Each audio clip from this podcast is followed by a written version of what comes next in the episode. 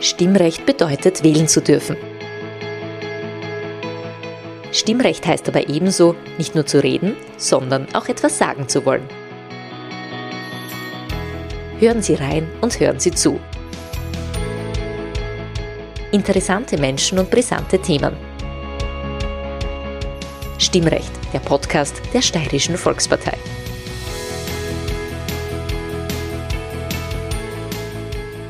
Herzlich willkommen bei einer neuen Ausgabe von Stimmrecht. Mein Name ist Peter Siegmund und ich habe mich heute auf die große Reise in die große fremde Stadt begeben. Sitze im Westen Wiens an einem Tisch in der Wohnung bzw. im Haus von Gerald Fleischhacker, dem Kabarettisten, Autor und Moderator. Gerald hat mich eingeladen. Danke vielmals, Gerald. Sehr gerne. Wie Sie schon gewohnt sind, am Anfang, warum sind wir per Du? Wir kennen einander seit sehr, sehr langer Zeit und werden das per Du abführen. Alles andere wäre nicht wirklich authentisch und darum werden wir nicht einmal darüber nachdenken. Es wird auch nicht gehen, glaube ich, es würde ich nicht durchhalten. Oder? Ja, ja. Also die ersten zehn Minuten vielleicht und dann. Also sobald du zu mir einmal sagst, Herr Sigmund, und ich sage, ja, Fleischhacker, dann bricht es in ein Gelächter aus und ja, genau. zwischendurch sollten wir reden auch was. Gerald, ich habe erst im Vorfeld bei meiner Recherche gesehen, dass du der Sohn eines bekannten Grazer Fußballers bist, ja. Ex-GAK-Kickers. Ja, ja. Kannst du auch kicken? Nein, äh, ich kann nicht kicken. Äh, wir haben es probiert. Also, der, mein Papa hat einen GAK gespielt und so und wir haben es probiert. Ähm, aber es ist gescheitert. das war beim Louvre damals, der Leistungszentrum da in der Nähe von. Lehrlingsunterstützungsverein. Genau, dort irgendwo. Und da weiß ich noch genau, weil da sind wir hin und äh, da habe ich mit oder hätte ich mittrainieren sollen irgendwie. Und wie gewesen sein, ich nicht, Zähne oder so irgendwas. Und da sind wir in die Garderobe und alle anderen waren dort halt und haben sich selber umgezogen und bei mir ist noch die Mama mitgekommen. Und dann. Hat, ein Einstieg, oder? Ja, ja, super. Und dann hat der, der Trainer, den, den, der Papa kennt hat, der hat dann irgendwie gesagt, na, du spielst in der Verteidigung, ne? Und ich bin dann zu den Burschen gegangen und gesagt, Entschuldigung, was du unser Verteidiger ist. Wirklich ahnungslos gewesen. Äh, und dann haben wir es bei diesem einen Training belassen. Ich war dann lustigerweise, wie mein Vater dann noch, äh, der hat dann Hausmann Städten trainiert noch später.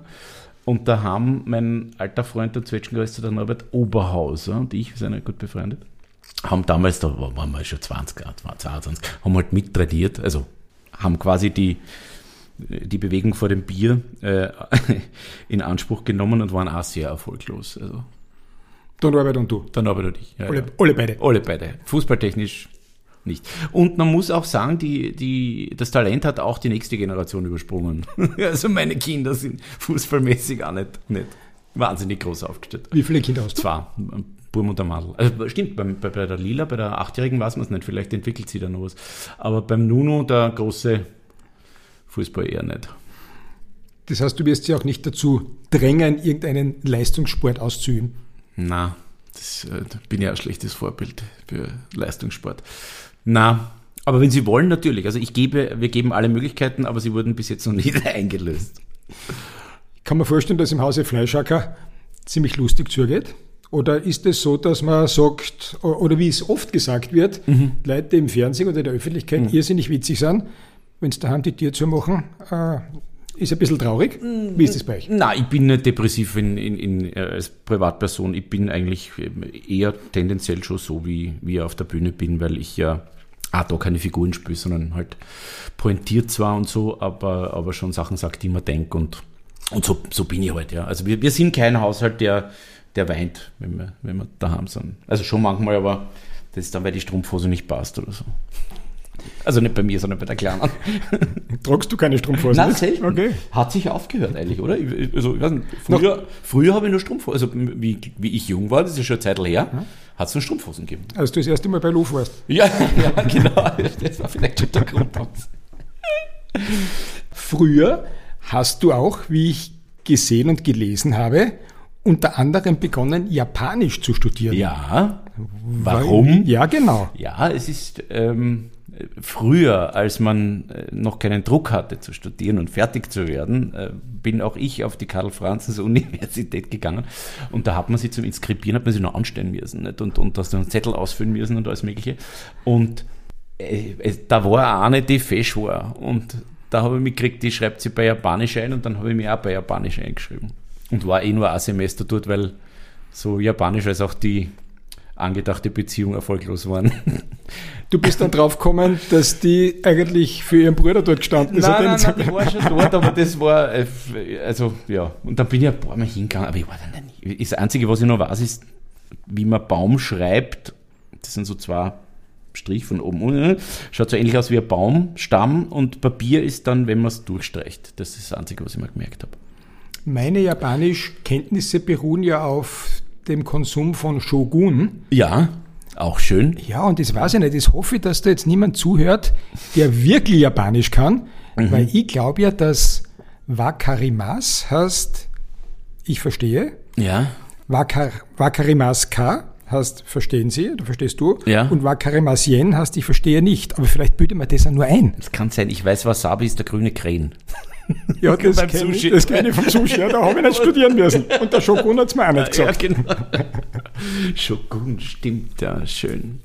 Das war ja, glaube ich, vor deiner Zeit, weil ich war relativ ja. klein, wie es das gegeben hat, und du bist elf Jahre jünger als ich. Ja, aber Shogun war sie schon noch, das sagt man schon noch. Ja? Vielleicht haben sie es wiederholt. Ja, ja, ja wahrscheinlich. Kann sein, dass im Fernsehen was wiederholt wird. Ja, aber du, hast, du hättest das ja wahrscheinlich in der japanischen Originalfassung. Natürlich, natürlich, natürlich. Also nicht Fußballer, nicht Japanisch. Japaner, ja. Honoris Causa. Ja, nicht äh, BWL fertig studiert, nicht Jus fertig studiert, nichts fertig studiert. Nicht Englisch steht auch da. Also. Mhm. Ja, eh. Nicht Englisch und nicht Fächerbündel. Gut. Warum? Das sind schon vier gute Gründe, was anderes zu machen. Genau. Warum hast du äh, aufgrund dessen, dass du diese vier Dinge nicht fertig gemacht hast, dich dann dazu entschlossen, äh, mal als erstes zum Radio zu gehen, oder? Naja, man muss sagen, die Weltkarriere beim Radio hat die, die, den Abschluss der Studien verhindert quasi. Also die, ich habe, na, muss ich länger ausholen, ich habe einen Onkel, der ist zehn Jahre älter als ich, also ein bisschen großer, großer Onkel, großer Bruder nicht großer Onkel, groß, großer Bruder, ähm, der ist Schlagzeuger in Graz und hat mit dem Bukowski und mit diesen ganzen Leuten gespielt. Der Christian Pischl oder Pischel, wie er sich nennt. Mhm. Und da war ich halt oft im Proberaum mit dabei und so. Und da haben wir damals schon gedacht, die muss irgendwie, ich weiß nicht, irgendwie auf die Bühne oder irgend sowas hat sich da halt äh, ergeben. Und dann ja, ich weiß nicht, ich habe immer viel Radio gehört und habe mir immer eingebildet, ich kann das besser, als die das alle machen. Und nach langem Hin und Her, ich habe mich eh oft beworben und überall und bin dann bei Radio Maribor in, in Slowenien gelandet. Das ist eine, lange, lange Geschichte, wie, wie ich dort äh, gelandet bin, aber ich bin dort gelandet. Das war ein deutschsprachiges Radio? Ja, ja, deutschsprachiges Radio. Das hat damals Radio CD hat das übernommen und, und der Rudi Moser, der äh, die, die Motorradrennen kommentiert, oder weiß nicht, ob er es noch macht, aber oder, ja, der, der, der war damals der, der Programmchef. Und bei dem habe ich mich beworben, vollkommen verrückt mit der Christian. Also ich habe damals eingebildet, ich kann den Rudi Carell gut nachmachen und habe schon vorher angerufen, dann habe ich gewusst, ich ein Vorstellungsgespräch. Weil, ah, auch noch schön ich hupfe ein bisschen, aber ich habe damals auch an Radio CD geschrieben. Das war quasi ein Radiosender, der aus Bratislava nach Wien eingestrahlt hat und, und sehr erfolgreich war. Und denen habe ich auch geschrieben, ich würde gerne was machen. Bekam dann einen Brief zurück von einem gewissen Herrn Spatt. Sie brauchen niemand in Wien, ich soll doch in die Steiermark gehen, weil dort bin ich ja daheim quasi. Äh, und dann habe ich mich beim Rudi eben vorgestellt und habe halt ein paar Tage vorher schon mal angerufen, in 15 Tagen kommt er und so. Und dann, das ist so auf Rudi Karel. Und am Tag der Bewerbung habe ich dann meinen Onkel, den Christian, gebeten, habe mich als Harry Hirsch verkleidet, der Figur von Otto, mit einem Vierspurgerät und einem Kappel. Und der Christian ist mit einer großen Trommel durchs Stiegenhaus. Das war da, wo der, die waren die nicht dort drinnen, wo, wo der Charlie Demmel ist dort, beim, wo der H&M ist jetzt beim Eisernen Tor, dort irgendwo war das Büro, glaube ich, in irgendeinem Haus. Ja. Bin durch Stiegenhaus mit Trommel und so ein und dann in die Redaktion und dort eingerannt und die wollten schon die Polizei rufen. Äh, aber schlussendlich hat das alles dann halt äh, funktioniert und ich habe dann in, in, in Slowenien angefangen beim Radio. Wie lange warst du da beim Radio?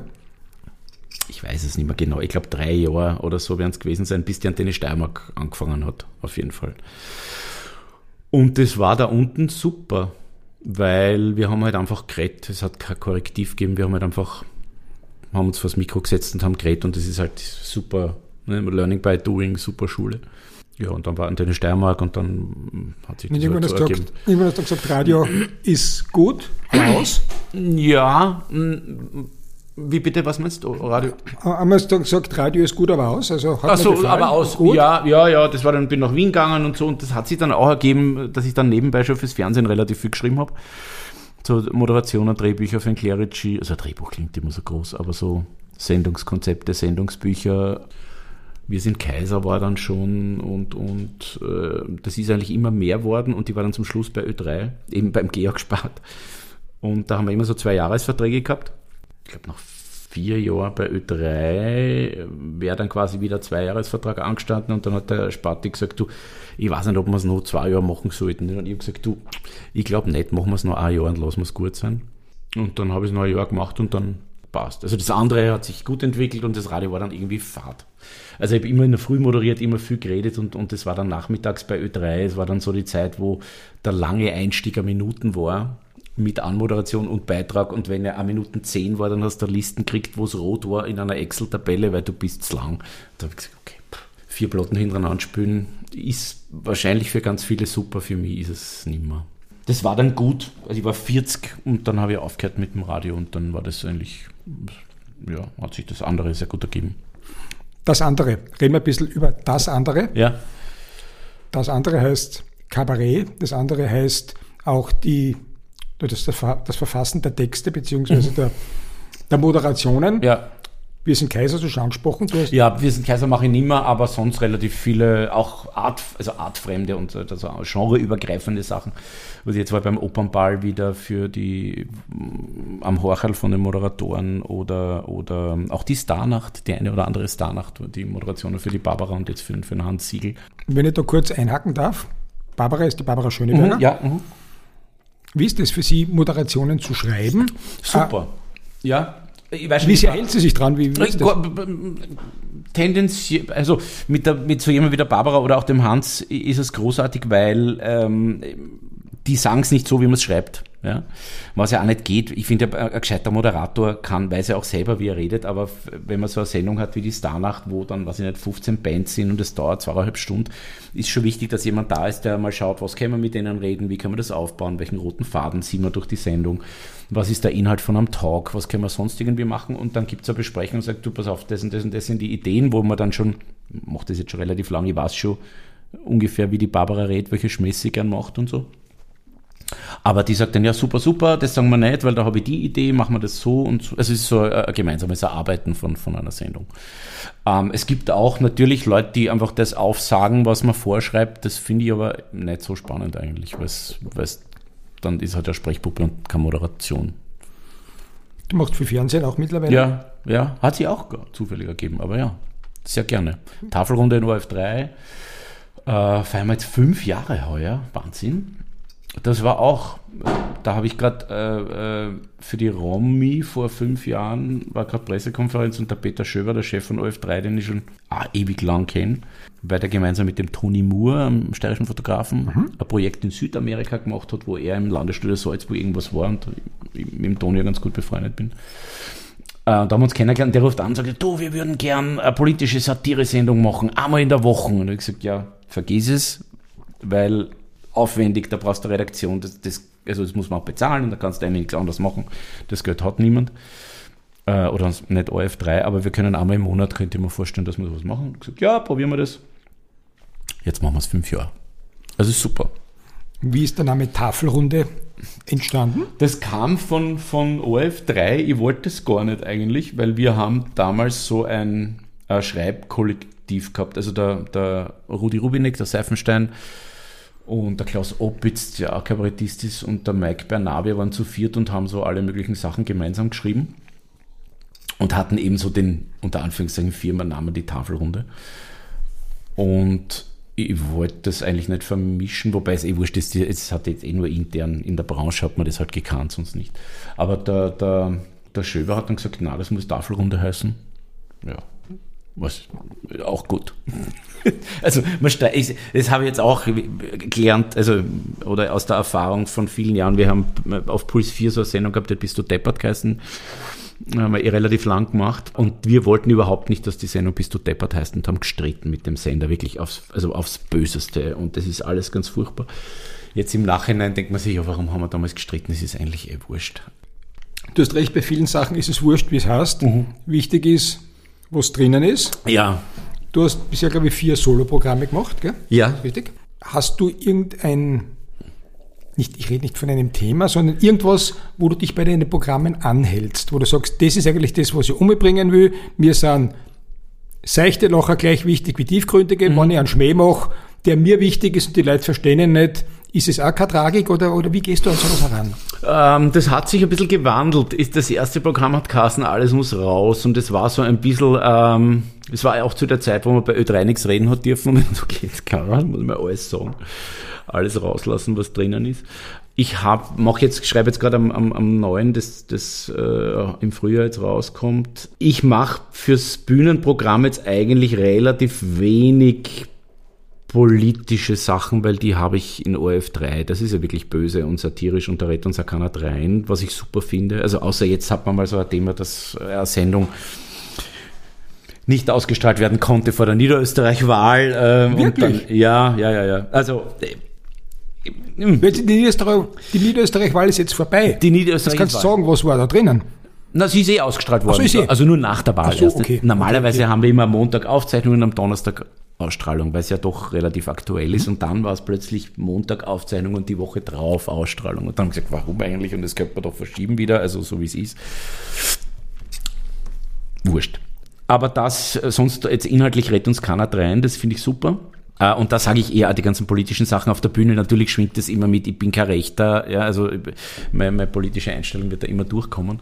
Aber es ist jetzt kein politisches Programm. Ähm, es geht eher ums Leben und es gibt schon so ein General oder, oder ein, einen roten Faden, ein Gedankengang, der sich aber natürlich mit dem, mit dem Alter oder mit der Lebenserfahrung ändert. Ne? Das jetzt im Aktuellen, das heißt lustig mit Fragezeichen, Rufzeichen.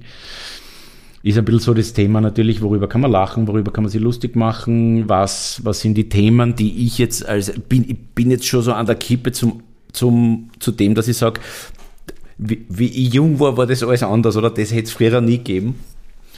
Äh, was natürlich so nicht stimmt, aber und was in jeder Generation aber mitmacht. Also das ist so ein bisschen das Generationenthema und sonst sind es Dinge aus dem, in Wahrheit, die jeder kennt aus dem, aus dem täglichen Leben, Erfahrungen, Erlebnisse. Du hast jetzt genau das angesprochen, worüber ich mit dir ja sprechen möchte. Mhm. Was ist lustig, worüber kann man lachen? Mhm. Wir zeichnen dieses Gespräch auf in unmittelbarer Nähe des ersten Jahrestages des Krieges in der Ukraine. Krieg, eines der wohl schrecklichsten Themen, die es gibt. Konkrete Frage, darf man über Krieg Witze machen? Ja, also ich finde, man, man darf über alles Witze machen. Man muss halt mit den Konsequenzen leben oder mit der Reaktion. Ich finde, die, es ist ein bisschen die Wehleidigkeit da, dass, dass wenn, wenn quasi ein, ein Witz, den jemand macht, einen Shitstorm auslöst, dass sich der, der einen Witz macht, darüber aufregt, dass das einen Shitstorm auslöst. Das finde ich absurd, weil jeder kann einen Witz machen, muss aber damit rechnen, dass es irgendwem nicht gefällt. Also es gibt jetzt kein, keine Verpflichtung, nur weil jemand einen Witz macht, dass man das lustig findet. Ähm, und der Ricky Gervais sagt das ganz schön eigentlich, der sagt, es kann ein Witz über ein noch so schlimmes Thema nie so schlimm sein wie das Thema selber. Und äh, es kommt auch auf die Qualität des Witzes an. Ja, wenn es ein guter Witz ist, ja. Natürlich. Ich, ich würde mir jetzt über, über ähm, und ich meine natürlich die, die, die, die Situation, die wir jetzt haben, mit, mit gerade jetzt, wo, wo wir drüber reden, die, die Reden im Stadion äh, von Putin und dann äh, diese Inszenierungen auf beiden Seiten haben natürlich auch Absurditäten, ja, dass der, dass der, der Biden kommt her, äh, sagt Sachen, wo man sich nicht sicher sein kann, was eigentlich genau, was er sagt, wo er gerade steht. Der Putin äh, behauptet einfach steif und fest Dinge, die einfach nicht stimmen, er hat, hat dort Leute hingekarrt, was man eh alles kennt. Also von außen betrachtet die, die PR-Maschinerie, die halt abgeht. Aber man kann natürlich Witze drüber machen, wie, lang, wie, wie, wie lang, da, wie lang die Deutschen äh, brauchen, dass sie Panzer liefern. Sie sagen, sie liefern Panzer. Ähm, die kommen aber erst in drei Monaten. Vielleicht sollte man es bei Amazon bestellen, war dann schneller da. Also, weißt du, es geht alles. Es ist nur die Frage, wie man sagt und was man sagt. Es war auch im Nationalsozialismus so, dass sich die Menschen mit Witzen irgendwie drüber gehandelt ja. haben. Ich kenne es natürlich auch nur aus der, aus der Historie. Ja. Aber da gab es ja offensichtlich auch sehr viele Witze, die kursiert sind. Besser war natürlich, wenn es nicht alle gehört haben. Ne? Na gut, das ist ja noch einmal die, noch einmal eine Stufe drüber, nicht? wenn du, weil, äh, ich meine, wir sitzen da jetzt im, ja, okay, das kostet das Heizen und der Strom wahnsinnig viel, aber die Gefahr, dass uns irgendjemand was tut, wenn man einen Witz erzählt, ist relativ gering bis, bis äh, eigentlich nicht da. Ähm, aber das damals war ja, war ja, das ist ja noch einmal was anderes, nicht? Wenn du, wenn du quasi mit dem Leben bedroht bist, wenn, wenn irgendjemand erfährt, dass du irgendeinen Witz gemacht hast. Nicht? Es gibt da, äh, ich weiß nicht genau, wie die Doku heißt, aber auf Netflix gab's also gibt es eh immer noch irgendwo eine Dokumentation über so Witze an, an, an unglaublichen Orten. Mhm. Also Stand-up-Comedians in Afghanistan, ähm, äh, in, in Syrien und wo überall, also in den, in den, in den schlimmsten Gegenden, wo es äh, Horrorvorstellung ist, nur zu leben, dort gibt es dann auch Leute, die Comedy machen, die Kabarett machen, um eben als Katalysator auch damit umzugehen wahrscheinlich. Aber mit dem Leben bedroht ist bei uns ja niemand, wenn man Witz macht. Würdest du oder wirst du im nächsten Programm irgendwas einbauen in Richtung Witz, Ukraine, Russland? Ähm, Ukraine, Russland kann ich so nicht sagen. Jetzt im, meine Programme haben ja immer ein Gerüst quasi und, und einen Körper, der immer gleich ist und der Anfang, am Anfang mache ich immer ein bisschen was Aktuelles da kann ich mir schon, wird sicher irgendwas vorkommen. Aber jetzt, jetzt ganz aktuell, dass ich eine Nummer hätte über, über, über den Krieg oder so, habe ich nicht. Nein. Wie sehr kann Humor deiner Meinung nach in schwierigen Situationen helfen? Jeder kann nur subjektiv ja. agieren. Wie sehr hilft er dir? Wie sehr glaubst du, dass du mit deinem Humor anderen helfen kannst? Wie sehr ich helfen kann, das kann ich nicht sagen. Das ist, das ist schon wieder das ist mir zu hoch. Mhm. So, so, wichtig bin ich nicht, aber, aber also mir hilft Humor total und, und ich, es gibt auch wenige Situationen, wo ich nicht auch Humor drinnen entdecken kann. Ganz konkret war jetzt gar nicht so lange her ein Begräbnis von einem gemeinsamen Bekannten, der bei der Antenne Steiermark damals auch äh, äh gearbeitet hat, der Gerd Fahnleitner. Und bei dem Begräbnis haben dann die Leute halt auch Witz erzählt weil er war halt ein Lustiger. Und äh, das, äh, natürlich hilft es. Ja, und, und natürlich befreit das. Und, und äh, Humor ist einfach ein, nicht umsonst gibt es die Tradition des Leichenschmauses etc. etc. Also Humor ist schon eine, ein Katalysator und eine, eine Möglichkeit, Dinge, Dinge zu verarbeiten. Ganz eine wichtige, glaube ich. Klinik-Clowns, ne? also äh, mhm. großes Beispiel. Man darf schon lustig sein, aber wenn es sehr traurig ist oder sehr ich glaube ja. Es muss halt die, wenn man jetzt die Klinik-Clowns hernimmt, ähm, dann ist da natürlich noch eine, viel größere Sensibilität logischerweise notwendig, wenn du in so einer Situation dann mit den, mit den Menschen arbeitest. Aber man sieht ja, wie das, wie das hilft und wie es auch den, den, den Eltern hilft in solchen Situationen.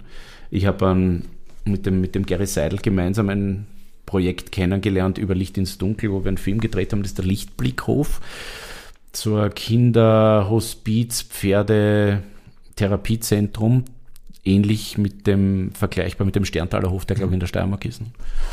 Ähm, also eigentlich ist es kein tragisches Thema, wenn man dort ist, aber, aber so die schlimmste Vorstellung, die man halt als Eltern haben kann, es geht dem Kind so, dass, dass es eine, wie die es dort nennen, lebensverkürzende äh, Krankheit hat.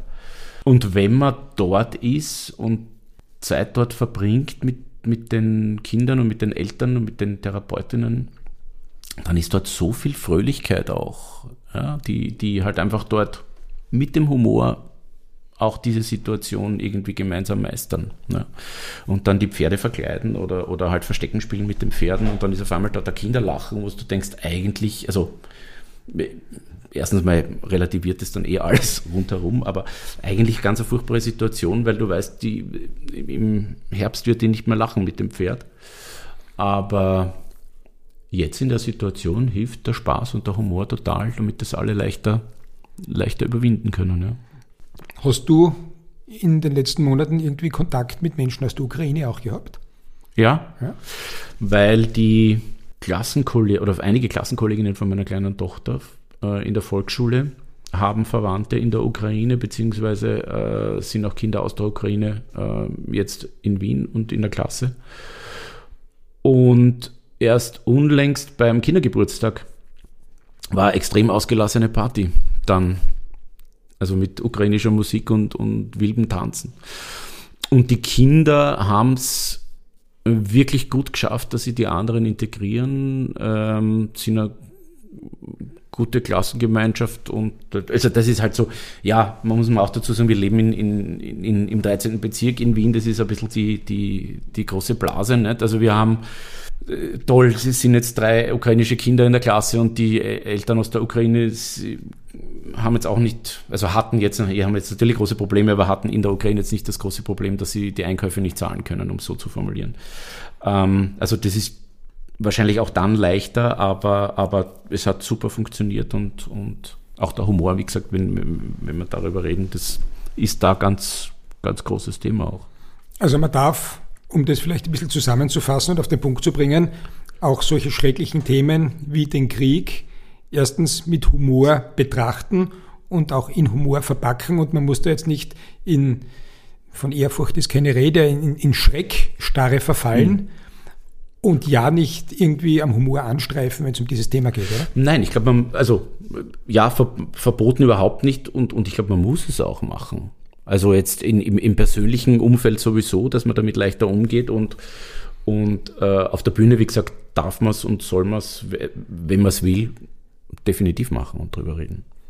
Wie humorvoll spielt sich eigentlich dein Alltag ab? Manche sagen, wenn man Fleischhacker sieht, kann man mit dem ein normales Wort auch reden? Ja, kann man. Ja, kann man. kann man. Ach Gott, wie spielt sich man? Ich, ich versuche schon, ähm, in Wahrheit ein fröhliches Leben zu führen und nicht zu grantig zu sein. Was mir auch nicht immer gelingt, aber wir haben schon viel Spaß im, im, im Alltag. Eigentlich so von, von wenn ich die Kleine dann vom Hort abhole und so, dann ist immer die Frage, welchen Radiosender wir und so weiter. Also es gibt ein, das Kinderradio gibt es, äh, Radino ist, glaube ich, eher Grazer, das machen eh Grazer, Radino, das Kinderradio. Ähm, die spielen den ganzen Tag nur Kinderlieder, ziemlicher Anschlag auf die Ohren der Eltern, aber zwischendurch gibt es dann immer äh, ein Lied für die Eltern und das sind dann meistens Lieder, wo man denkt, das will ich erst recht nicht hören, kann ich bitte wieder Bibi Langstrumpf hören. Aber das hör, ja, da gibt es dann halt das Spiel, welchen Sender spielen wir? Spielen wir Ö3 ist so der kleinste gemeinsame Nenner in Wahrheit. Eh für viele immer noch. Das ist aber jetzt eher zufällig gewesen, dass das in einem Atemzug mit dem Kinderradio war, oder? Ja, ja, ja, ja, ja.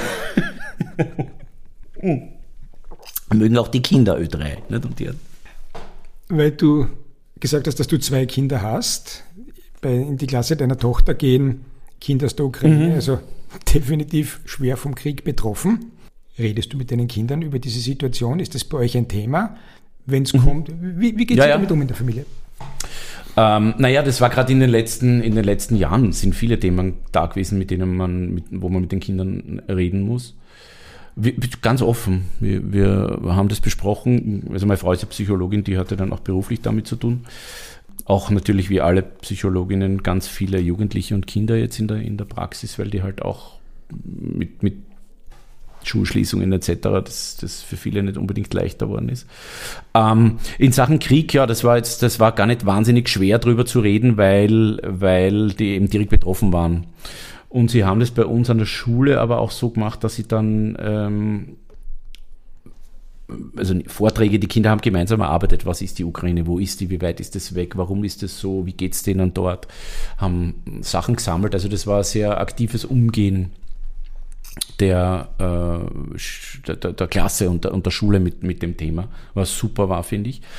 Und wir reden generell kindgerecht, aber über alles mit den, mit den Kindern. Man muss es ihnen ja erklären, weil sonst, also allein jetzt, wenn man so banal ist, aber wenn man in der Früh irgendwie unterwegs ist und Radio hört und das, man hört halt nicht das Kinderradio, sondern du hörst Ö3 und das sind Nachrichten, das sind einfach Themen, wo sie dann fragen, warum? Was ist da los? Oder, oder warum kleben die sich jetzt auf die Straße zum Beispiel? Ja, auch ein, ein, ein, ein Thema, wo man dann erklärt, naja, das und das und das sind die Anliegen. Sagt, ja, das ist eigentlich gut, aber warum picken sie auf der Straße? Naja, damit es halt auffällt. Und dann lassen wir halt das Auto öfter stehen. Wie gehst du damit um oder fragen Sie oder redet Sie darüber? Seit einiger Zeit ist auch durchaus von höchster Stelle der UNO das Thema Gefahr Atomkrieg mhm. weltweit zur Sprache gebracht worden. Angst vor der Zukunft. Wie kann das abgehandelt werden? Wie tust du da mit deinen Kindern oder ist das noch kein Thema? Na, das ist kein Thema. Okay. Also beim beim 14-Jährigen schon, also 14,5-Jährigen.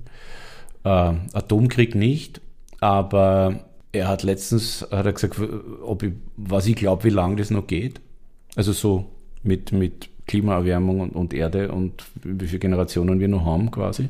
Und ich dachte, puh, arg, dass die das schon, was ist, 14,5 eh schon erwachsen quasi.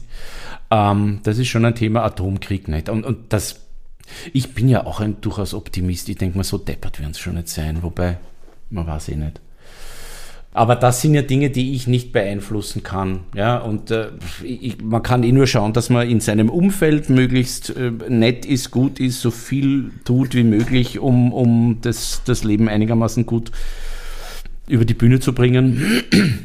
Ich hätte mir auch nie gedacht, dass ich mal finde, dass man ein Bundesheer braucht. Also das war auch eine Entwicklung, die ich mitgemacht habe natürlich. Nicht? Also wie, wie ich jung war, wie beim Bundesheer war, ich war in Gradkorn beim BZAP 4 da war die Frage, äh, wann fangen die zum Saufen an, um halb elf oder erst um halb zwölf, nicht? Und man braucht den ganzen Wahnsinn überhaupt nicht und bitte schafft das ab.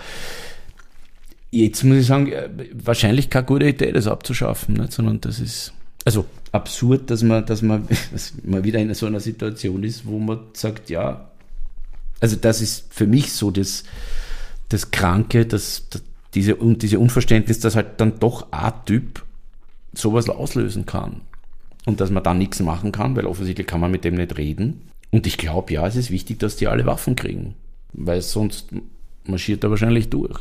Man denkt sich, warum kann einem keiner da schießen? Ja? Also das ist schon ein, ein, eine, eine Entwicklung, mit der niemand von uns gerechnet hat, dass das passiert. Oder auch die Frage, letztens mit, mit Freunden diskutiert, würde man, würde man ein Quer in die Hand nehmen, um das Land zu verteidigen? ich weiß nicht, mit 20, 25 war für mich ganz klar, äh, also sicher nicht, die, also wenn der Krieg kommt, hau ab. Weg. Sofort alles zusammenpacken und weg. Jetzt quasi konkret, wenn das ist ja nicht so weit weg, man sagt, okay, ich packe alles zusammen und hau ab, sagen, okay, wohin eigentlich? Und was passiert dann? Oder schaut man doch, dass die Kinder weg sind und man sagt, okay, ich bin eh schon 50 ich habe es eh schon, also ich habe eh schon viel erlebt, dann ähm, stellen wir uns dagegen, dass die Kinder vielleicht eine Zukunft haben. Also allein das zu überlegen und das da dann doch auf, und dann irgendwie Verständnis zu haben dafür, dass, dass Leute das machen und sagen, na, ich bleibe in der Ukraine und ich kämpfe jetzt dagegen, ist schon ein, ein Orga-Twist in, in der Gedankenwelt. Und dann denke ich mir, ich habe beim Bundesjahr immer daneben geschossen, ich könnte eigentlich eh gehen, weil es bringt nichts. Sind wir wieder ein bisschen bei der humoristischen um den, Betrachtungsweise. Um die Ecke zu, zu nehmen, ja. Aber nein, weißt du, was ich meine? Diese, ja, klar. Diese, ja. ja, klar. Oh, arg, ja. Humoristisch, satirisch, wie auch immer. Noch eine Frage, die ich mit dir besprechen möchte. Nämlich, wie weit geht die Freiheit der Kunst, der Satire?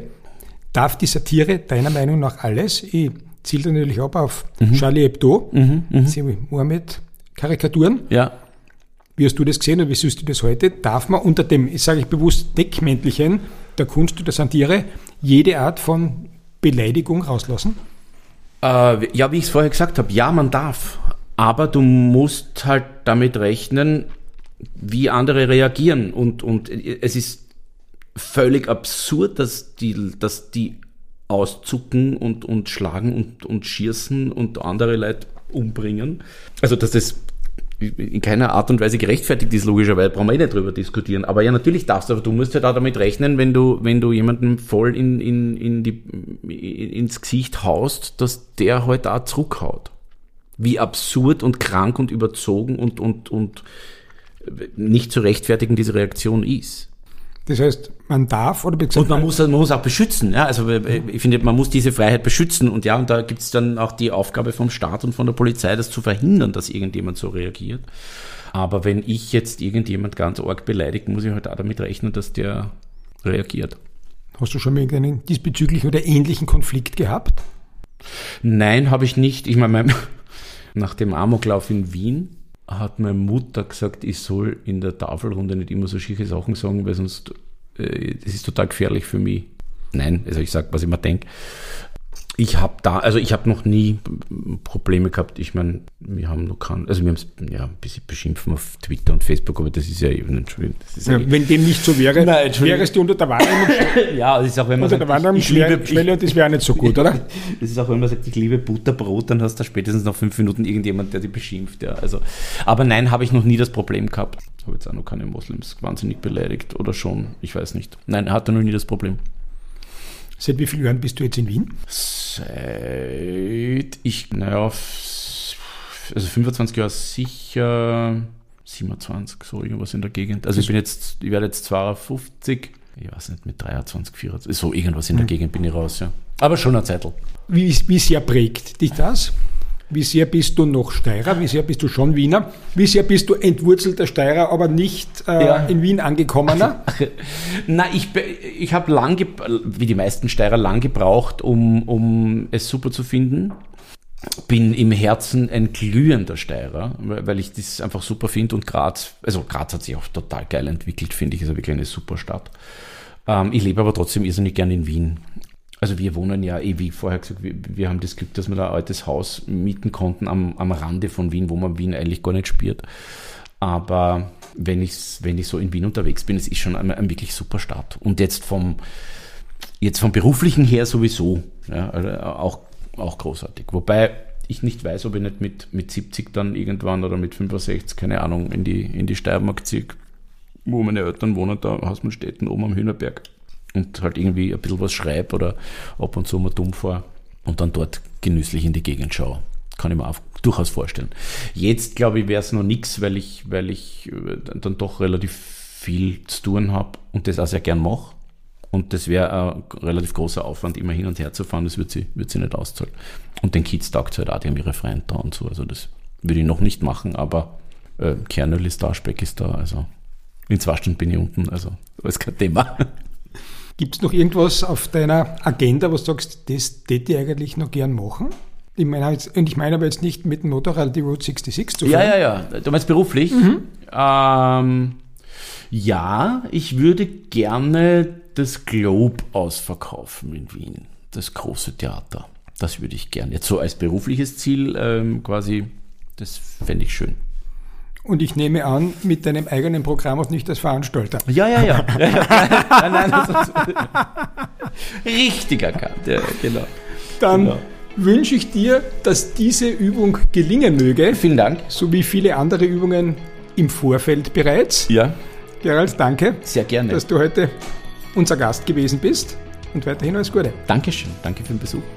Liebe Hörerinnen, liebe Hörer, ich bedanke mich wieder mal bei Ihnen für Ihr Interesse. Wenn Sie Lust dazu haben, liken Sie uns oder abonnieren Sie uns. Und ich freue mich, wenn Sie auch das nächste Mal beim Stimmrecht wieder mit dabei sind.